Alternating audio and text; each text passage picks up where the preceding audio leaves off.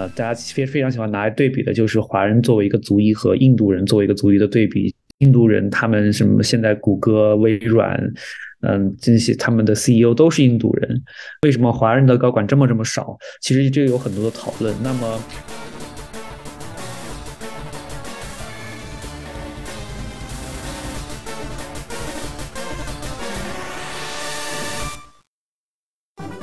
简历到拿到工作经历了半年多，还有就是我觉得要保持一个好的身体状况。是的，我感觉说身体好就吃好吃喝好睡好，很像妈哎，怎么办？已经有一些妈妈的倾向，但很中用，很中听，很。你很难去被现在呃发展的很快的 AI 所替代，而我们自己的行业，我自己就是做 AI 的，我呃尤其是初级码农是一个替代性很高的职业，因为他也是做主管嘛，在国内的时候很娴熟的跟你去问一些很私人化的问题，就会让我浑身不舒服 啊！如果要回国的话，距离感是一个很大的问题。大家好，我是橙子。本期是陈有记的第七期，邀请到两位在多伦多生活的朋友，为大家分享在多伦多就业多年的一些心得体验。首先，我先做个自我介绍，我在加拿大生活了十一年，本科、研究生还有博士都是传媒专业，现在还在读博。之前在温哥华做过一段时间的广告文案，没有在多伦多工作过，所以我本人也对加拿大东部的就业环境比较好奇。那请两位嘉宾来先自我介绍一下吧。Hello，大家好，我是耿鬼。可能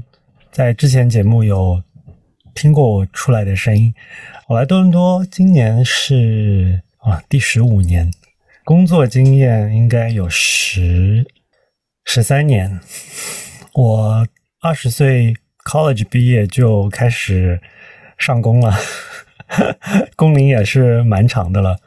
呃，最早是做酒店行业，后来呃做。呃，marketing 还有演出啊，就是演唱会啊这些娱乐的，然后现在继续做广告行业。耿贵老师是跟萧敬腾还有杨宗纬合演过的男人，我没有记错吧？对对对。好，下下面是一位新朋友来电汪。大家好，我是来电汪啊，我是第一次参加这个节目，非常高兴啊！我来到加拿大，今年是我的第天哪。虽然我是数学专业的，数学不太好。第七年应该是，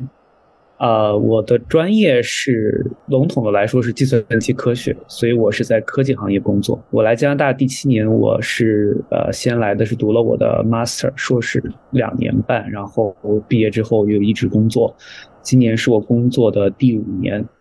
嗯，我之前是来自，我之前是在呃阿尔伯塔。读的 master，所以毕业之后一开始是先在 Edmonton 工作。我是二零二一年搬来的多伦多，所以是今年是我来多伦多的第二年。哎，我有点好奇的是，你们两位有在国内工作过吗？有，没有？我没有。我还想说，会不会有一些对比上体验的不同？呃，我只有酒店行业的，广告行业没有。OK，对，因为酒店行业是刚毕业，本来是回国玩的。那个时候想说，哎呀，那加拿大的酒店 Fairmont 这么有名，对不对？自己不能在 Fairmont 找到工作，那住总可以住一下吧。正巧那个时候，Fairmont 在昆山阳澄湖边上开了新的 resort，那个时候就跟家人嘛，那个时候是九月份空呃中秋节的附近。嗯，家人就说那去那边住一住，然后去吃个大闸蟹啊什么的，好像哎到大闸蟹了吗？我忘了。然后正好就路过酒店的前台，看到说他们在招聘，那我就坐在酒店，立马打开我的邮箱，然后问前台我说你们这边商务中心可不可以用？就在酒店里面打印了我的简历，然后立马就投到了人事部，然后我就说嗯。这个我要给你，我要去人事部那个呃投我的简历，所以后来就是当天就在酒店里面，在人在在酒店里面就面试了，呃，然后后来就录取了。因为你刚刚说你来加拿大比较早嘛，然后那时候是回国度假还是什么？还是在来加拿大之前？对，本来是呃回国，那个时候是二零一零年的时候回国，那个时候 college 已经毕业了，college 就读了两年嘛。然后结果回了之后，就当然也是在在在在国内的一个酒店就想实习一下，同时就是就发现了 Fairmont 在招人，所以才去的。你你说要跟这边的工作比较，是不是？对，就是我觉得酒店，因为我在这边的酒店是一个非常小的酒店，我觉得 level 是不一样的。但是，嗯，相对来说，我觉得酒店行业可能它本来就是个小社会，就是个小环境，其实呃，基本上感觉是大同小异的。里面的这些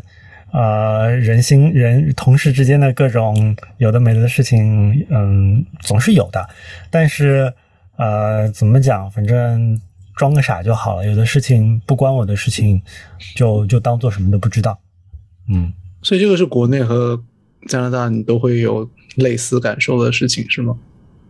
嗯嗯嗯。但是就说这边的话，而且是因为酒店是不太一样啊，它是一个 shift 一个 shift 的，所以其实你到点就下班了，他也不会让你多加班。只有比如说你可能真的旺季的时候，可能多排几个班，但是他也会给你在调休啊，在不忙的时候你就多休息，就这样子。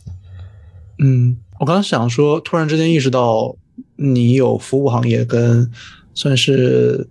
文科这两种不同的专业方面的对比，对吧？然后来电汪是在。比较偏工科吗？我的学我的教育背景是理科，我现在属于计算机算工科，也不太算工科，因为我们毕竟没有什么工程。嗯啊，还是我觉得我我觉得总体来说还是偏理科的一个，嗯对。但是理大家一般理工也不怎么分家，理工科都这么叫过来的，但没有多的工程经历。嗯，所以我觉得这次有。感觉像是三三个不同工作种类的经验分享。那你们现在的工作是通过什么途径找到的呀？呃，我可以先说，因为我我的我觉得耿鬼可能经历更丰富，他可以可能讲长篇大论。我自己其实是，我觉得我的经历可能对于如果是呃跟我的学术背景类似的话，应该是能够算是很 typical 很有代表性的。我觉得很多人可能跟我的经历是比较类似的。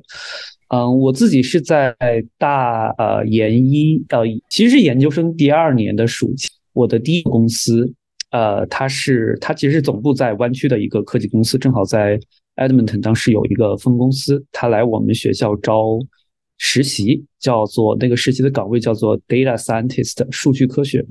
然后呃，我正好相当于跟我的专业和包括个兴趣爱好都很对口，所以我就申请了。呃，那然后就比较幸运的进入了那个通过了面试，然后进入了那个公司实习。实习了四个月之后，呃，也是比较幸运的拿到了当时我我的 manager 愿意给我的 return offer，然后我就相当于是回去又念了一个学期，把我的当时的硕士的论文写完，毕业，然后在二零一九年的二月份就一毕业就开始回到之前实习的公司开始工作。然后那就是我的第一份工作，那所以是相当于一个比较常规的投简历的一个过程吗？对对，是的。呃，我们我们其实很多时候，如果你有实习经历的话，会在对你找全职工工作有很大的帮助。你如果简历上有这么一份实习经历，更更容易的相相比较没有实习经历的同学，更容易拿到面试机会。啊，我知道加拿大很多学校，呃，有这种 co-op，其实就是这种给，相当于是给学生提供这些实习的机会。是我突然想到了一个，其实我自己的当时有个经历还有点特殊的，我觉得可以值得分享的，就是，啊，我自己我当时那个硕士，它并不是一个自带 co-op 的那种硕士项目，啊，因为我当时申请的是。研究型硕士嘛，所以相当于你原本你应该老老实实在学校做研究的，但是我当时就很想要这个实习机会，于是我在征征得我导师的同意之后呢。啊，我去实习，然后我那个，但是我那四个月那个暑期期间，我还是交着学费，而且因为我是国际学生，当时公司政策不是很清楚，他我们公司也没有这么多处理经验，就最后就发现我需要给我申请呃 work permit，虽然是实习的 work permit，可能就只有几个月，但是他还是得申请，于是公司帮我申请了 work work permit，而且在我 work permit 没有下来之前，我还是一个非全职 half time 的一个状态，就一周只能工作二十个小时。啊，后来因为我有这个经验，记得我我就记得我当时回到回公司做全职，公司再招下一年的实习，招招到国际学生都会提前给他们开始办工作许可，我觉得就蛮有意思的一个经历。那耿鬼，你的现在的这个工作是什么途径啊？我现在这份工作，其实我觉得更多是是这样子，就是我的现在这份工作，其实是我上一份工作的甲方。哇，basically 我们做 agency 的，在在广广告行业、广告公司做的，呃，agency 其实也是算乙方嘛。但是我之前公司是做的是丙方，因为更多的是活动策划啊，然后演出啊这些的，做一些更多 production 的部门。那嗯，这前一份公司也是因为做演出啦，然后公司嗯就是也没有赚多少钱，所以呢那个时候呢正好就是也比较在一个迷茫的时期的时候，结果呃现在的这份工作的公司在招人。那由由于我在之前的那个工作有他们这个新招的这个职位所需要的，就是立能立马上手的做的事情的人，那我正好符合，所以 basically 也就是一面试好，当场 VP 就说啊好的，我挺喜欢你的，好的，那你看什么时候能来？就是他们很着急，所以正好是因为呃当时呃宝马。加拿大，他们刚刚给宝马加拿大做了微信公众号，所以我是之前帮另外一个车行做这些事情的，所以对。哎，我每次听到你聊工作内容的时候，我都感觉回到温哥华了。我当时做的也是，我们我们有非常相似的工作内容，对，包括我现在跟你以前的公司都是有一些 connection 的。加拿大的华人公司就这么小，就是这么小。然后呢，然后。我的前一份工作呢，其实是因为我在以前一份工作，我在大学时候做的一份呃兼职，那份兼职是因为我在学校里面做，也是做演出、做活动，于是乎我在另外一个华这边的以前的古早的华人电视台里面一个 production，他们说也是要做演出，所以我就在那边做一些做一些这些设计啊，包括音响工程啊、production 啊这些东西。其实我我到现在的工作，其实其实是一环扣一环的，其实中间都有各种相关的人，是因为工作上认识，然后进行的一个 referral 的这个这个过程。所以呃，我的这个找工作经历，我觉得跟嗯，哦对，因为再要讲回去，因为我是就是 hotel management 读完在酒店工作之后拿了 P 二之后，然后再回学校再读了一个本科，所以是在本科里面这个这个做活动。认识这些工社会工作上的人，那跟来电汪老师不太一样的呃经历，就是说他是比较正统的，像是啊外学校外面有人来招聘，或者说做实习的工作怎么样的，相对比较比较正统。那我这种就是在啊在社会上认识的人比较多，然后呃找到了一些嗯一些 connection 吧，只能说我还蛮幸运的。但是同时，我觉得在学校里面的话，和外面的。呃，不论什么工作，什么什么行业的，啊，做一些 connection，我觉得是非常重要的。包括一些 mingle 啊，或者学校办的一些一些职业招聘的活动，或者说跟呃请来，就是比如说我知道，像有些学校会请一些大公司来做一些 seminar 啊，那些活动，我觉得多参加，多认识人，啊，让别人能够认识你是蛮重要的。是的，我当时其实也是类似的情况。当时我在温哥华的时候，呃，我的那个广告公司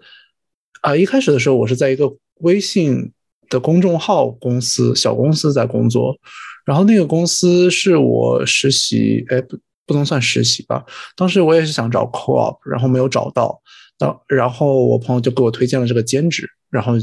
从兼职变成了一个类似实习的工作，工作了一个暑假这样，然后后来因为有这个写微信文案的这个经历，后来我朋友又给我推荐了一个，嗯，广告方面的文案到设计这方面都有一些这种，嗯，比较综合性的一个工作。然后我的这两个工作后来也是，就我在后来的广告工作里面也是需要跟前一份那个微信公众号的。工作是有联系的，所以我就觉得还是确实温哥华本地当地的工作机会，华人的工作机会本来也比较少，然后又在同一个行业内的话，就很很容易会有一些牵连。所以我跟耿鬼的工作经验还比较偏靠朋友介绍。虽然我是一个严格意义上来讲，我还是一个比较偏内向的人，你是一个比较偏外向的人。我觉得这个跟性格内向外向没有关系啦，就是内向的人也会认识到，觉得关键，我觉得还是说你做事情得到别人的认可了，人家觉得你靠谱，然后正好这个机会就这么出现了，那你是一个 ready 的人，那你就正好就是就是符合这个职位要求，那你就找到这份工作了。来电，汪老师，来来来，我知道你要说什么，嗯。其实我刚想说的是，我想说的是，呃，不管在每个行业，其实有的时候 connection 都挺重要的。我刚刚有提到我搬到多伦多，呃，但是我没有提到我为什么搬来多伦多。其实我搬来多伦多是因为我换了工作，我我我我新工作，呃，需要要求我搬到多伦多。而我这一份的新的工作，虽然它在呃大体的程序上程序上是也是依然是呃遵循的那种正统的投简历面试，但是我我我能够。就是在这个呃，就是到我进入到我现在这个组和我现在的老板一起工作，其实中间是利用了一些我在我现在公司之前认识的一些朋友，因为呃嗯，科技大厂嘛，它它它组与组之间的变化千差万别，区别千差万别，很有可能一个组是像是神仙组，然后另外一个组就是地狱组，这种取决于这这个组的文化氛围各个方面都很不一样，所以你在选组的时候需要非常慎重，不光是你。呃，你你这个组做的东西，还有包括你和这个老板聊天的时候，你和他性格对不对付，然后你对这个组的呃氛围喜不喜欢，很多方面都需要考虑。那我当时的情况正好就，我聊了两个组之后，我觉得我还是没有特别满意，呃，没有找到一个特别满意的呃环境。那正好呢，我当时的一个在我现在公司的朋友。找到发现我我我我我现在的老板正在招人，然后正好我现在的老板是呃是大家都很熟悉，就是他也很熟悉，他很他知道是一个很很不错的，所以他就相当于是把我推荐给了我现在的老板，make the connection，然后最后啊我们就聊了一下，呃基本上是没有什么问题，然后最后我就进入了他的组，我觉得我觉得这是我一直到现在觉得是一个。很庆幸，觉得是需要一些运气才能够达到的、达成的一个事情。有的时候你正好时间不对，即使是你通过你的努力拿到了 offer，但是就是没有找到 match 的组，也是一个挺头疼的事情啊。那我觉得有这个 connection 还是很重要的。对，我觉得在大学期间，尤其是需要多去参加一些这方面的活动吧。呃，像我最近今天刚刚去。呃，我们学校有一个类似学会的一个组织，然后他们就搞了一个，嗯，见面会，让大家去跟老师还有跟呃同学们接触一下。然后那个老师就刚好在，就有一个教授刚好在招研究助理，然后他就问我啊，你会不会讲中文？你有没有这个兴趣？所以我觉得这种这种活动，应该大学的时候也会有不少，就尤其是每个学校应该都会有那种。Job fair 还叫什么？然后就算没有的话，也可以多去跟学校的那些呃，他们有 career office，一般是每个学校都会有的，这个可以多去聊一下。对对，就是比如说，sorry，呃，来电王，你先说。我觉得这个就是很认同，需要利用这些呃学校提供的机会。对，还有就是我是觉得说，不管你是内向的还是外向的，这是为了自己工作嘛。嗯，有的时候。需要逼着自己把那个 social mode 那个开关给打开，有的时候就是跟这些人混个脸熟，然后聊着天聊着天，人家也就知道你的一些状况啊什么的，呃，人家有什么什么觉得哎不错的工作，就能想到的就就会想到你了，对吧？这个这个其实是我觉得挺有效的一个一个方式，特别 referral 的话可以省掉特别特别多的一些一些一些步骤。因为像网上一些投简历的一些步骤，真的就是一投投完，可能过个好几个月甚至半年才会回复你的都有。是的，啊，我觉得在可能我在目前的几个工作都是 part time，然后都是兼职的学校学术相关的工作嘛。然后我们教授跟学生的人数比较少，所以你的社交圈子其实还是比较，你一旦认识了一个教授，那个教授可能就会把你引荐给其他人。呃，一旦做好了一个项目，他们就可能会在聊天的时候顺便聊起你。所以最近我还有蛮多这种，就是见到了一个之前一起呃上过他的课的老师，然后这个老师就说啊，我前两天听谁谁谁提到你了，说你这个项目做的还不错，怎么怎么样。然后今天也是去去的时候，他会。嗯，就算你会可能会比较内向，在这种场合会比较怕生嘛。呃，到了这种场合之后，一般情况下会有一个会有一个导师，或者会有一个活动的主办人，他们会在负责引荐每一个人，确保每一个人没有受到冷落。这个我觉得是起码加拿大会比较和善的一点，会比较让你呃体验好一些。那你们两个其实都有换过工作是吗？在同一个行业内有跳槽过？算跳槽，同时也算是换了不同的 industry 嘛，对吧？之前是酒店行业的，然后现在等于是演出和广告公司这种比较策划类活动、策划类的工作。嗯，这就为什么我今天一定要找你来。你的这个跨越不一样，对我觉得这个跨越两个行业的人还比较少见的，我觉得。对。这你这个就是转行了，我就是转 行，对对。然后其实转行的契机的话，我会觉得是，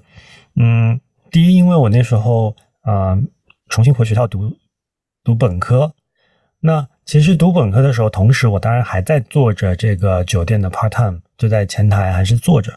当然就是也是为了维持一部分的有一些 income，但是。呃，其实我自己也知道，就是对这个行业，其实我已经做的有点倦了。其实，因为第一就觉得说，每天主要是可能真的是每天在接待这些客人之后，真的有一种，嗯，就是来一个客人，好的，把这头猪猪宰了，宰了就是下一个猪，就是有种宰猪的感觉。对，然后就是当你就是对一个东西变得一个非常的机械化，然后。以至于到后来，就是已经对他没有感觉的时候，就是也就差不多了。嗯，当然当时也是为了就是赚一份打工的钱嘛。嗯，加上因为前台如果我做一些 shift，可能不是不不忙不忙的时候，我还可以做一些功课啊什么的，所以相对会会会就是两边兼顾一下。到后来呢，是因为呃那个时候应该是一一五年、一六年、一六年的时候。呃，因为啊，加拿大政府这边收留了很多的叙利亚的难民，然后我们的这个酒店呢，就变成了这个难民的一个临时的居住所。那这个时候我就觉得说，就是当然酒店就就可能非常少的生意了，然后很多房间是不卖不不拿出来市场上出售的，我也觉得没什么意思。加上每天被这些。客人搞的也会有点，就是这些这些这些这些刚来的人，英文也不是很会讲，搞得我有点就觉得烦了，所以我索性也就辞职了。那辞职的之后，到我接下去的工作之中之间有半年的时间，我给自己休息了一下。当然那个时候我自己也在做学校里面的活动，啊，也是我感兴趣的这种，比如说做演出啊，做做做一些 production 啊，这些这些这些幕后工作。那也是因为这些，就我讲认识了后来的这个实习，也就是就算打工的一个地方，也是做演出的，就是国内来的一些演出。就那个时候，像呃一些京剧团啊，还有包括啊北京人艺过来演茶馆啊，就是这些。哎，你第二个专业就是在大学的时候读的是什么专业呢？其实是人类学和 New Media。也是一个两个都不搭嘎的东西吧，就非常文科，很标准的文科生会读的一些东西。但是但是但是我的人类学里面，我读的是偏理的，比如说是猴子的 primate primate sociology，还有就是看骨头的，就是我们是要背那些骨头，就是给你拿一个骨骼出来。你要它在这个这个位置骨骼的某个窝这边，这是哪个名字？然后看这个牙齿，你偏生物对，因为这又又讲到我高中的时候三加一选的那个那个是生物，然后就是比如说牙齿，你要看哪个牙齿啊？这个判判别出来这个人是是是男的还是女的，年纪大的年纪小的，因为它又有点偏偏生物，同时又有点考古的东西在。嗯，听起来是更像考古学会学的东西。对它，因为人类学包括了很多不不不同的，包括有人文类的，也有比如说像生物类的，对吧？比较偏理的那一方面。但是后来呢，原因是不再就是把它本来是主修的，后来把它变辅修了，是因为觉得哎，读这个东西应该出来找不到工作吧？除非你已经读到研究生，比如说。对，然后而且工作应该也就是要么考个股，要么在博物馆里面。我想说，嗯，不是我不是我喜欢的东西，也不够实际。那那 new media 的话，又是我喜欢的东西，我觉得嗯也挺好。然后上课的这个课业也没有那么累。那同时我还能够做一份工作，因为我同那个时候已经是我是成人学生回的大学读的，二十四岁回回学校读本科的。哎，你二十四岁回学校读本科，new media 你们会学什么方向啊？是比较偏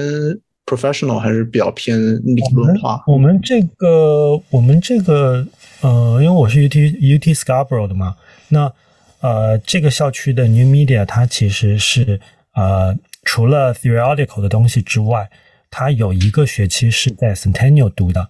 Centennial College 里面读的时候，他就会教你一些很实际的，包括要拍片子，然后要写 coding，学一些简单的 coding，甚至做游戏，然后还要学 Photoshop 拍照，还有什么就是各种就是比较比较 practical 的东西。嗯，听起来跟我的经历好相似啊！我大概在我我也是在大概第三年读到传媒第三年的时候，我没有辅修其他专业啊。但是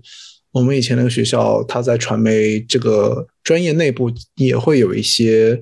呃拍视频或者拍照之类的课程。然后我当时有学那些，然后我还有辅修一些杂志啊，还有设计、平面设计等等这方面的课。所以当时我对我当时是有在考虑说。要么就是我当时也有意识到，在这个呃传媒这个领域，如果继续读下去的话，那我是找不到工作的，那我是没有办法找，拿不出来任何东西可以找用来找工作呀。然后就当时在考虑说要去学杂志这个方向，嗯，当然杂志这个行业已经死掉了，所以就当时也没有真的去做这个。你你当时为什么会想到，就是说为什么这个行业？这这门课还存在，我觉得蛮有趣的，就是已经是非常 夕产业了。对，当时一三年还是一几年的时候学 publishing，然后我妈就极力劝阻我：“你看现在还有谁看杂志啊？”顺便一提，我今天早上醒过来的时候，发现我呃初高中的时候很喜欢的一本杂志叫《知音漫客》，现在已经宣布停刊了。今天就算我们公司里面还在。这边我觉得北美就就华人圈里面还会做一些所谓的杂志，就是 I don't know like 就是做的还是蛮像模像样的了。但是就是我也觉得我拿出来看，就是也觉得蛮好看的。但是就是我有一种梦回高中的感觉。嗯，其实我觉得公众号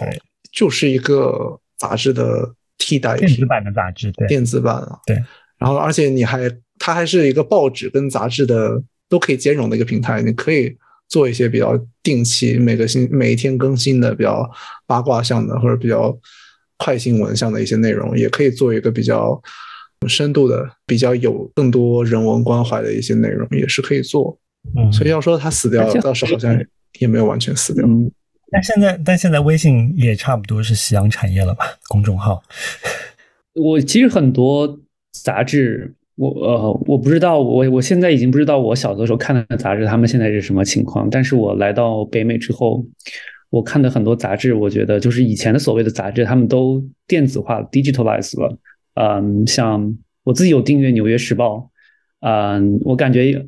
它好像还是有有那种纸质的刊物在出，一每天都有在出，但是我已经在现实生活中从来没有见到过。我已经每次永远都是手机打开，然后看到它的不断更新的新闻。然后像更长一点的那种周期性更长的《纽约客》，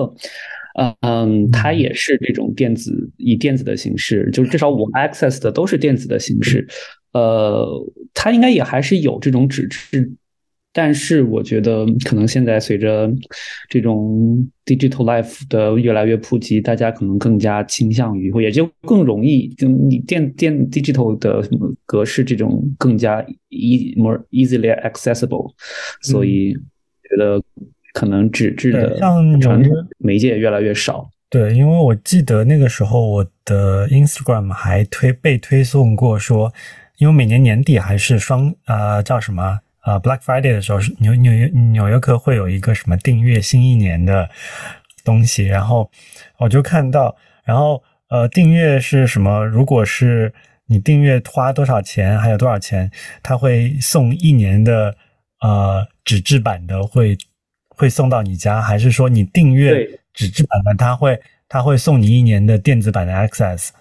对对对，他们会这种 bundle，然后来做这种 promotional sale。对，因为它其实它也要可以作为，就是说它可以 count，说我我总共有一年就是真正要印刷的这个实体的版需要印刷多少来控制成本。我觉得对，而且我觉得作为杂志行业来说，他们也比较期望转型到电子平台，这样的话可能呃印刷方面的呃 cost 会小一些，对他们来说也不是一件坏事。这个不大，我觉得扯远了，就是只是觉得说，就是就是如果说这个是能够 easy access 的一个一个途径的话，我会觉得我还是习惯拿传统的纸质书或者说纸质的翻的那个感觉去看，而而不是电子版，因为电子版很容易就划过去，然后你就不记得了。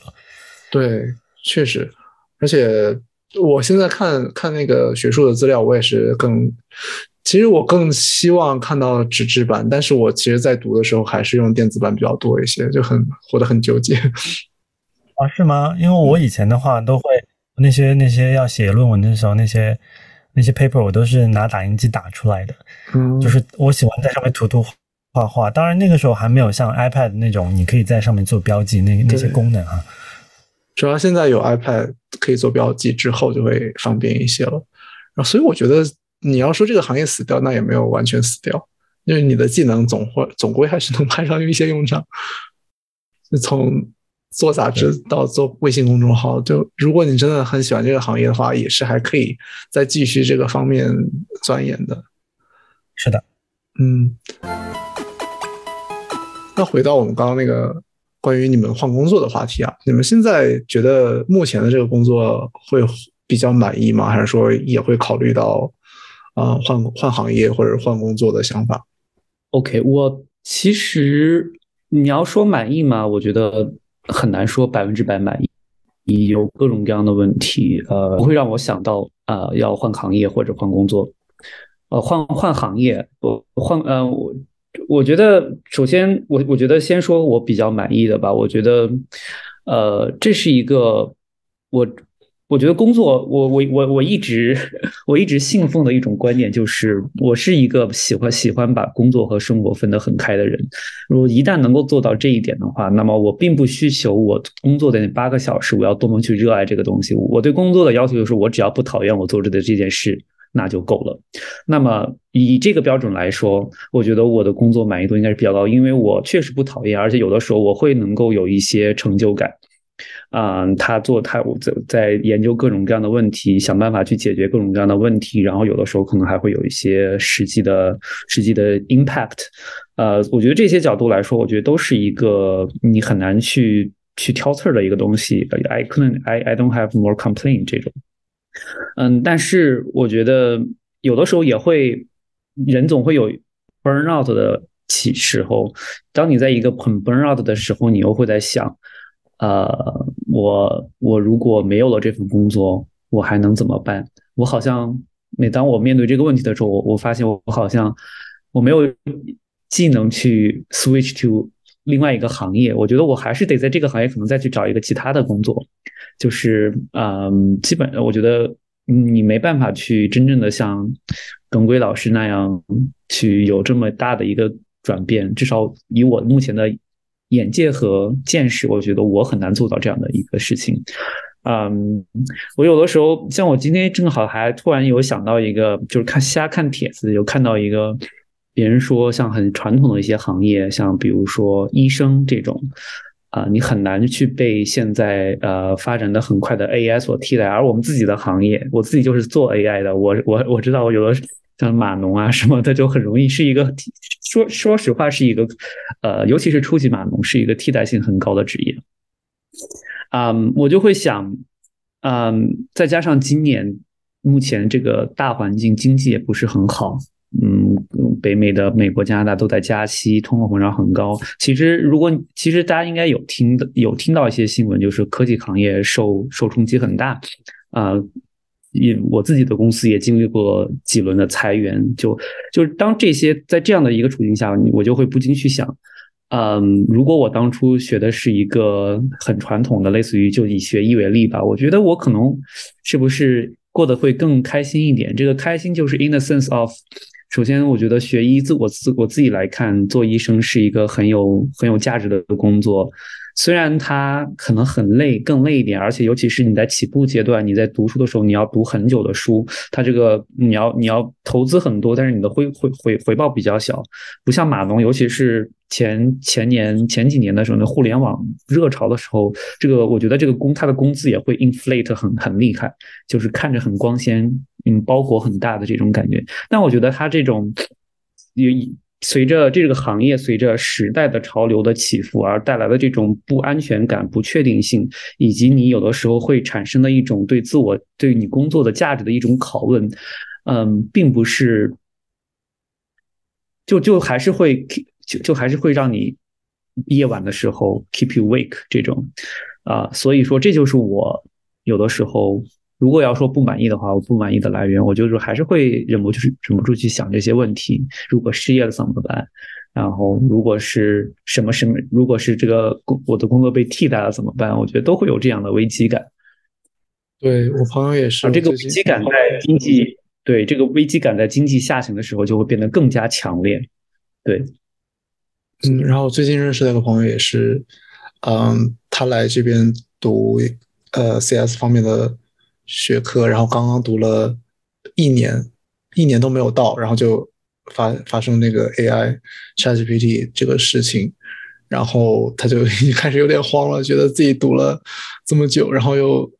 花了很多钱，呃，然后读一个可能即将会受到很大影响，将来找工作会受到很大影响的一个专业，就可能有点不值。当然，这个有很多种说法，就是大家有大家有各种各样的观点，嗯。就我觉得是一个，还是在有很多 debate 的一个事情了。就是如果还需要待观察，是吧？对，就是会会不会替代？如果替代是以什么样的形式去替代？然后会会替代哪些哪些工呃工种？这种我觉得是大家还是在呃在讨论的一个事情。嗯，所以所以我觉得没有必要那么的悲观。就是对，嗯。你刚刚呃，我记得你之前有在我们聊天的时候提到过，你之前有考虑过去美国，是吗？对我其实是这个这个一个是一直是一个 ongoing in ongoing 的一个事情。嗯，这个主要的原因是我一直都是，其实我我我的工作经历，我一直都是跟美国公给美美国公司打工。虽然我人在加拿大，但是我的目前的两任雇主都是总都是在美国的总部在美国的公司，所以就是有这种可能性是会呃可以 transfer 到美国去。嗯，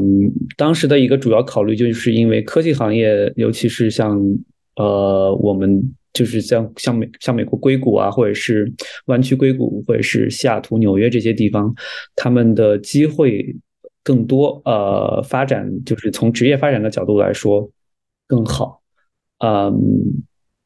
对，这是我我在考虑这个事情的呃原因之一吧。对，之前好像我不记得是不是跟你们聊过，还是跟呃我前一期的朋友聊过，在美国的工资还有税都会比。这边条件好一些，这个好像也是一个很多人在考虑去美国的一个原因。是的，呃，尤其是我们高，然后税更低。对，是的，是的，这是的确是这样子。而且我觉得很多中国人，呃，我觉得，我觉得很，因为我们中国人受到的教育，就是可能他的某些价值观，可能跟美国的。这种社会价值观更更 align 一点，就是美国它虽就是美国和加拿大虽然嗯虽然是两个很多有很多相似的国家，但是他们在一些像这种这这方面其实挺挺区别挺大的。加拿大就是一个更加均富的社会，所以它是一个高收入高福利，相对来说跟美国比高收入呃 sorry 呃不是高收入是呃它会高高税收然后高福利的一个国家。但美国的话，它可能更崇尚于那种多。呃，多劳多得，那么它的税率没有那么低，嗯啊，你嗯，对于就是可能跟我们中国人在某些观念上更加 align，啊，它的整体的政治光谱就是政治倾向也更加偏右，呃，对，就我觉得扯远一点，就是很多中国人就是华人的第一代，尤其第一代华人移民会喜就会喜欢投共和党，啊，如果我们如果非要再扯远点，我觉得这个都是就是连起来的。我刚刚在听你们两个讨说，就是换工作的原因，还有就是，嗯，对现在这个行业的优缺点的时候，我在想，说我之前的时候有在奶茶店做过一些服务的相关的工作，然后也有在呃电脑前面打字，然后做一个比较偏文科的呃文案方面的工作，然后我感觉，如果对我来说的话，我甚至会感觉。服务行业比我码字要更来的快乐一些，因为你真的是有在跟跟人在实际生活当中接触，即便是有一些恶意的反馈，那个那个反馈也是很快速的。但是如果你在一直对着一台电脑打字的话，会会有一种被榨干的那种随时随地被榨干的感觉，尤其是你要一天坐下来一整天都对着电脑，然后也没有什么实际的交流。我刚刚就在想。又要符合我对写写东西的这个爱好，然后又要符合我需要一定程度跟人接触的这个需求的话，好像我现在在做这个读博这个这个事情，就包括教学生教当 TA，然后以后如果考虑做教授或者是做科研，嗯，还蛮适合我的。就是你又有一定程度去比较有意义的去跟人接触，然后在。交给别人一件事情的时候，其实是一个很享受的一个过程。然后同时你又要写一些东西，然后呃去进行发表。所以如果有这方面的兴趣的话，其实还可以考虑一下读个研究生试试看。但是如果要读博的话，那可能就是一个特别高投入、投入时间和精力太多的一个选项，这个要慎重考虑。嗯，一旦你开始读博之后，我觉得就很难回头了。陈子老师。是陈老师对自己读博这件事的吐槽是吗？突然之间有一些反思。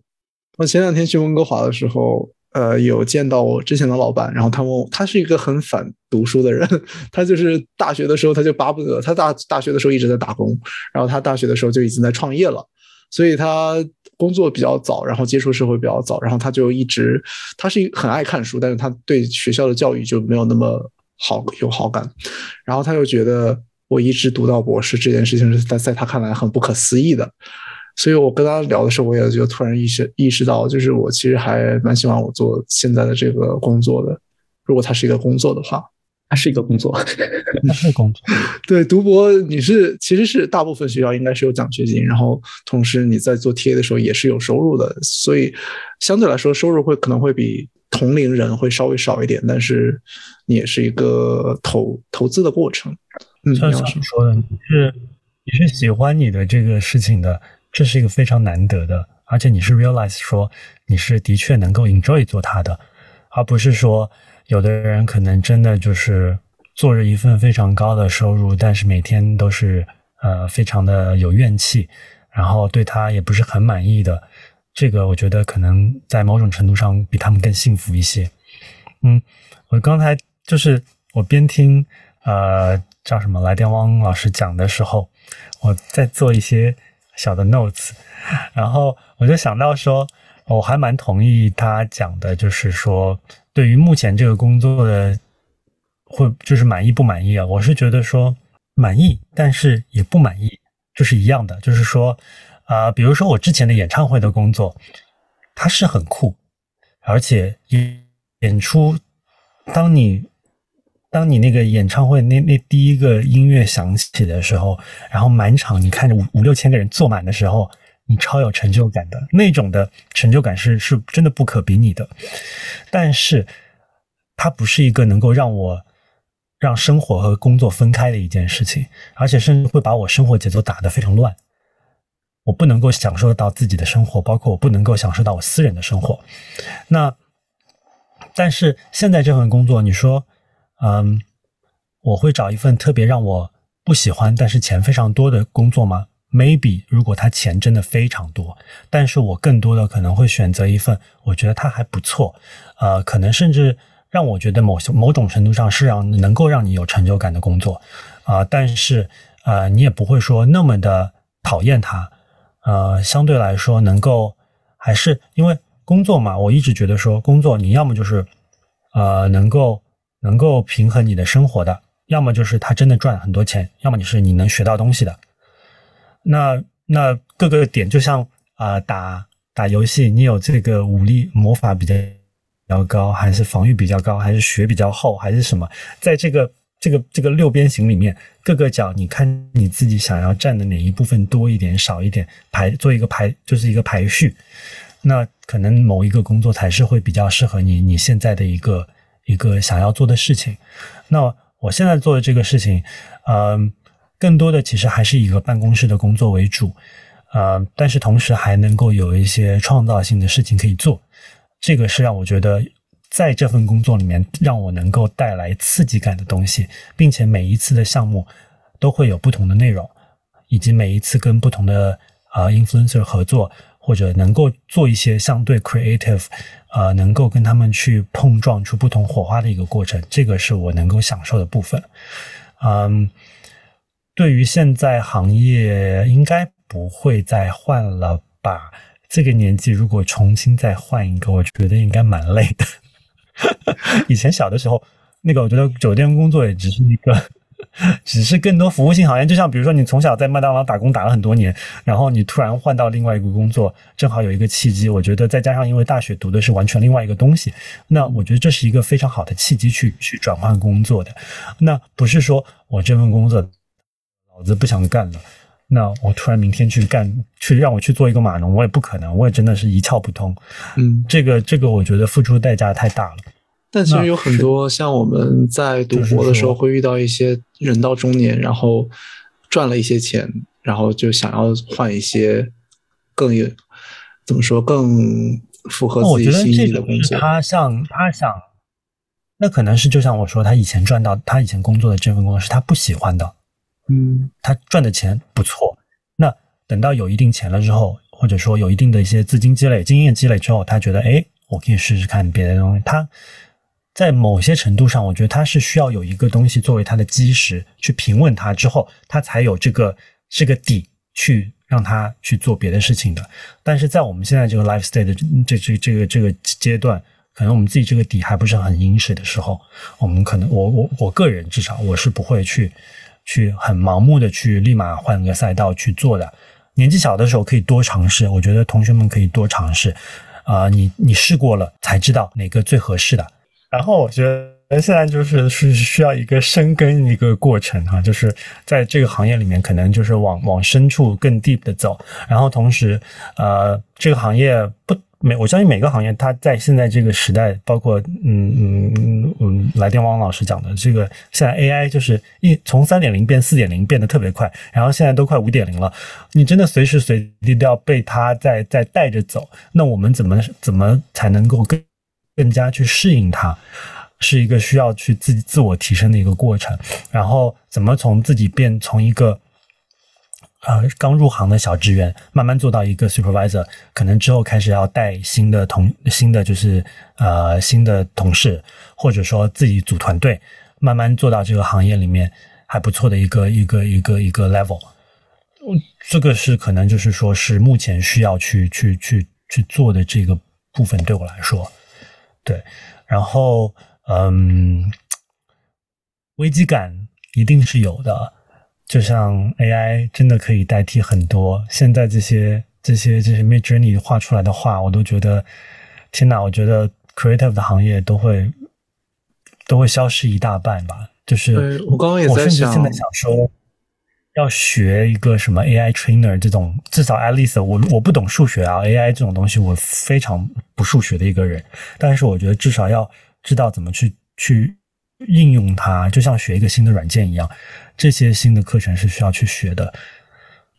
对，我刚刚也在想说，我可能如果选择呃不是文案这方面，而是选择设计这方面的话，就平面设计，那可能我对广告这个工作的热情会高一点点。但是因为你每一个客户的东西是不一样的，文案的话，每个客户之间的东西太相似了，尤其是如果你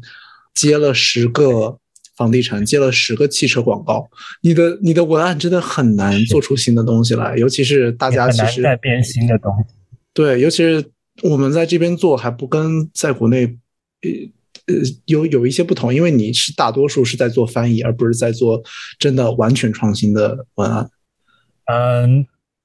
对，也不对，就是呃，这个是我觉得是我我做的这个行业的广告公司的行业不太一样的地方，就是我们做的是对于 multicultural，呃，同时我们会给客户的，他们以为我们做的是翻译，其实我们叫 transcreation，在翻译的同时，可能会更符合我们语境、我们生活，包括我们当下的一些一些热点的东西进行重新。在二次创造的一个东西，嗯，对，啊，其实我也差不多，但是我可能就对这方面差不多了，耗尽了我的热情。这个要也是真的需要低调，包括真的很很耗尽。我看我们的文案同事真的好辛苦啊，就是我觉得他们真的脑子怎么可以，就是包括我的文案同事，真包括他自己一直也都是在一直在学习看不同的书，包括大陆的、香港的、台湾的，呃，甚至。以前的书籍就是新的、旧的各个地方的内容，它都要进行汲取，然后才能够输出。嗯，所以我们我们就是一直输出的人，就需要多吸一点新的东西，多吸点新的阳气的感觉。然后，哦，嗯，在一定程度上的话，呃，危机感同时，如果说失业，嗯，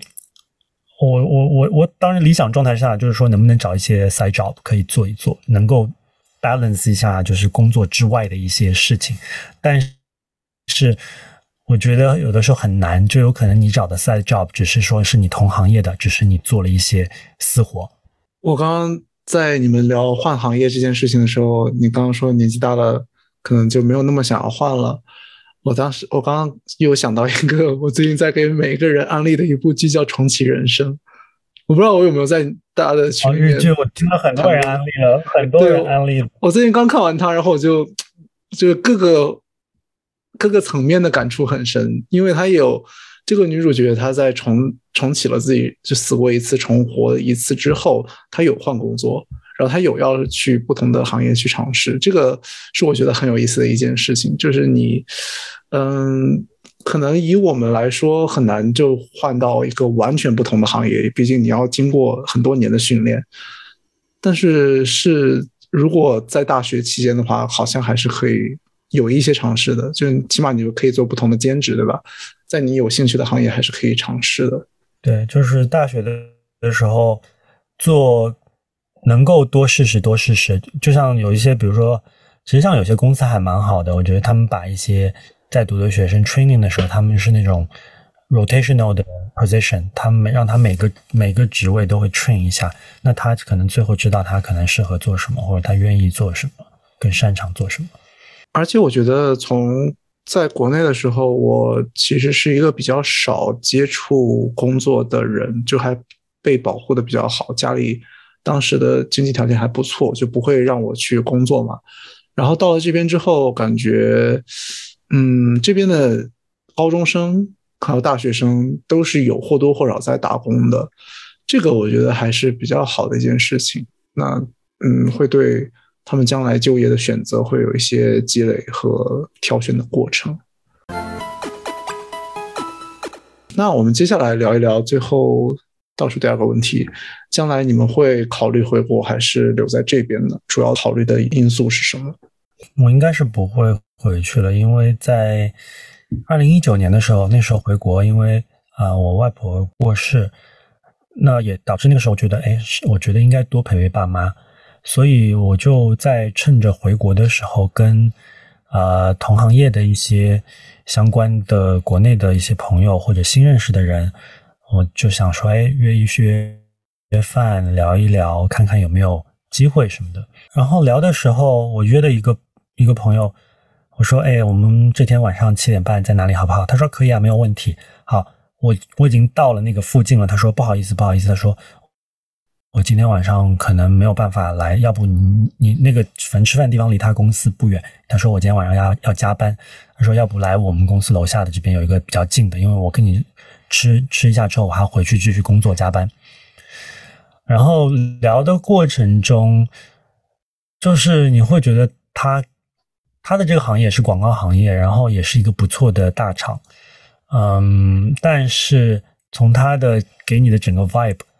的感觉，你会觉得非常多的负面情绪，非常多的不是那种很开心的感觉，那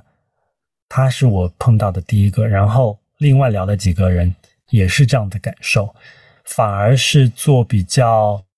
自由职业的，像自己做摄影师啊，或者说什么的这些，他们的心中可能就是可能更开心一点。说那个时候就决定说，我就我还是不回去了吧。如果回国，国内的经验，你用的是国外以前国国外的经验，在国内工作，同时过两年，因为我自己知道，我还是回加拿回回加拿大的，那我再从国内的经验来这边来加拿大找工作，其实有一种两头不着杠的感觉。那我不如把一头做稳了，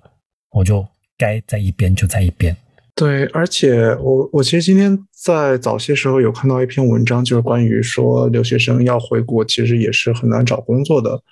啊，而且现在海归的这个学历好像以也没有以前那么好用了，所以这也是会，就是你真的要考虑到海外留学很多年，花了很多钱，在经济上这是一个很沉重的一个代价。那之后找工作，如果在国内只能找一个，尤其是像我们如果要回去，我们家会比较小城市一点，然后回到老家，就可能没有那么好的工作机会。我我我我老家也是一个很小的地方，但是我觉得不管是大城市还是小城市，其实每个人都有他自己的顾虑。我对这个问题的答案就是，我觉得我也不会回去。呃，其实有一些比较大众的，就是已经被人讨论过很多的原因，呃，我我也是认同的，我觉得也适用于我的，比如说国内的加班文化，九九六。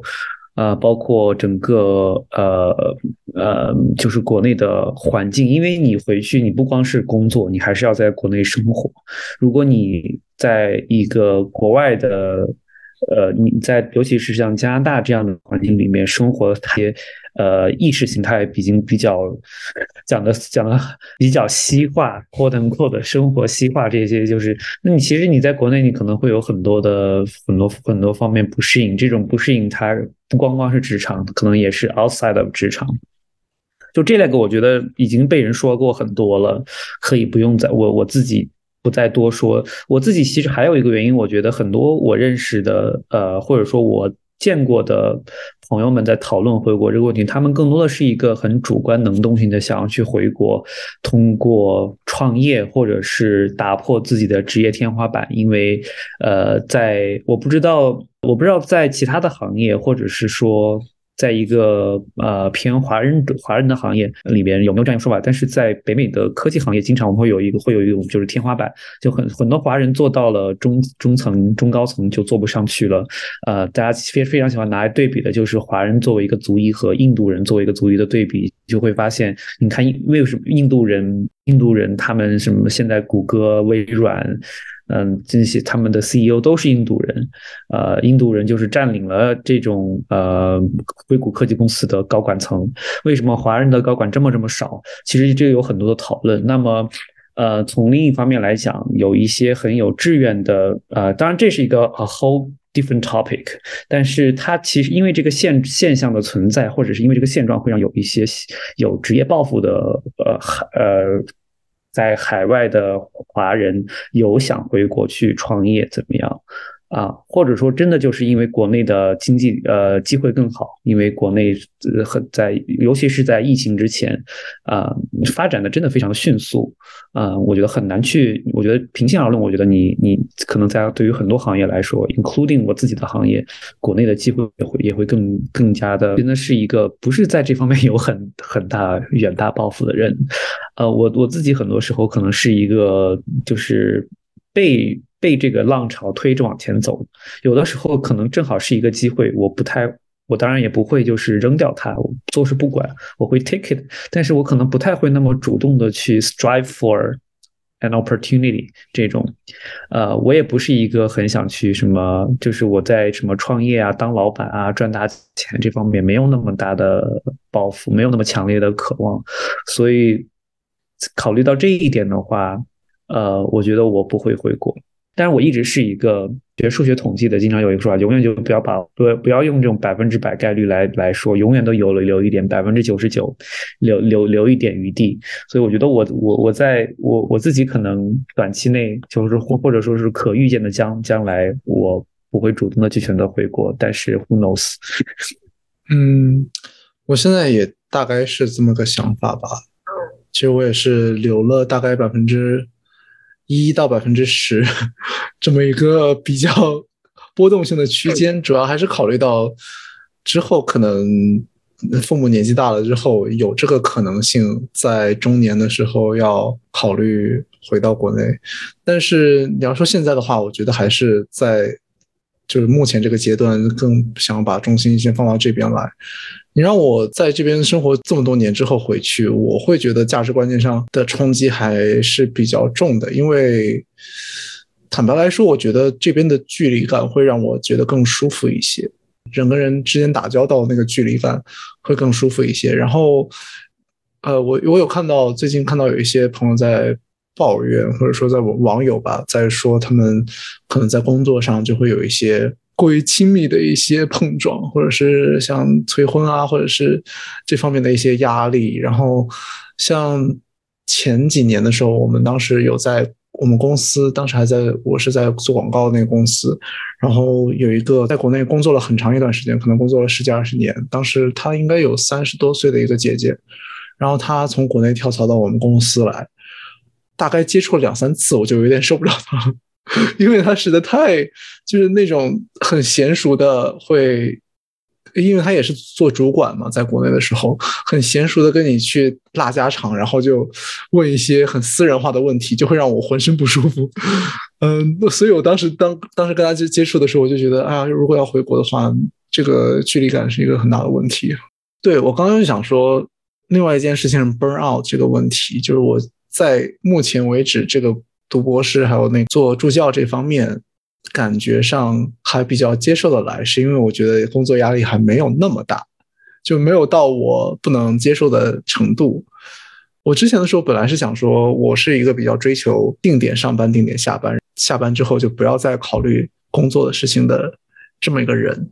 但是其实读博的话，或者以后要考虑做 instructor、做呃教授的话，你其实会。工作上的时间没有那么固定，所以这是要考虑的一件事情。嗯，然后目前为止我能接受它，只是因为我的工作时长还没有那么长。但如果他要工作时长上去的话，那我可能也会也是有有好有坏的一件事情吧。那在这一期的最后，大家好像分享的也差不多了，有没有最后一两条建议给正在找工作的人呢？我感觉我们前面其实。在聊的过程中，其实也有或多或少的都有提到一些吧。我觉得是，就是我觉得 wrap up 一下的话，应该就是说，呃，做更多的尝试，然后在没有做最后决定前，多试试看自己可能喜欢的，或者说可能不喜欢的职位，因为你那，就是你你永远不会知道说这个职位可能你觉得还蛮不错的，但是你你做了之后。大概哎，觉得好像就没有兴趣了。但是有些事情，可能你你以为觉得啊，好像真的很无聊，但是可能哎，能够能够有你的，让你能够有那个 emoji 的那个感觉在。嗯，还有就是 connection 是非常重要的，多认识一些人。呃，如果说你失去了一个在校招的这样子一个传统的机会，或者说啊，想有些小聪明可以能够走一些小捷径的话。其实多认识这些人，呃，多多一些交流，是一个非常有帮助的一个途径。那我跟耿鬼的经历就告诉大家，可以利用自己的人脉和利用自己现现有的这些关系来找到下一个工作。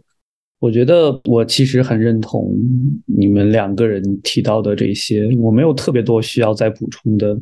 如果非要在，可能只是在你们的基础上更加强化一些，比如说，我觉得现在。尤其是目前这样一个不太稳定的经济环境下，可能大家更多是需要一些耐心，然后需要一些 resilience 啊，然后同时我很认同，就是更加 be flexible 一些，呃，可以去尝试呃各种各样的东西。我没有更多的要说的。讲到一个耐心这个东西，我我补充一句，除了有耐心，因为等待的过程真的非常难熬。我第一份工作。酒店的时候，从我投简历到拿到工作，经历了半年多。中间其实我我也做过摇奶茶的工作，跟橙子老师是一样的。然后还有就是，我觉得要保持一个好的身体状况。当你的身体变好了，啊，你的精力才能充沛。你的充沛精力充沛了，啊，然后也能够去消耗它，同时你就能有好的睡眠，你的心理和你的精神状态都会变得比较好。有的时候你越去焦虑它，你就越睡不好，越睡不好，你的身体状况越来越不好。那它会导致，如果说有一天你收到了面试，你你的整体一个身体状态，包括你的一个一个一个精神状态是没有 ready 的情况下，其实是非常不利的。是的，我感觉说身体好就吃好吃喝好睡好，很像妈哎，怎么办？已经有一些漫画的倾向。但很中用，很中听，很也很妙。我觉得这个是一个你不你在有这个优势的时候，你不会想到它是一个优势的一件事情。你只有在 take it for granted，对 take it for granted，然后你到了一定年龄，开始身体走下滑线的时候，就会突然之间意识到啊，原来身体好、睡眠好是一件这么重要的事情。太重要了，睡不好，第二天毁一整天。OK。行，那今天就先这样吧。谢谢耿鬼，谢谢来电王，谢谢橙子老师，谢谢你，谢谢橙子。好的，那我们下期再见，拜拜拜。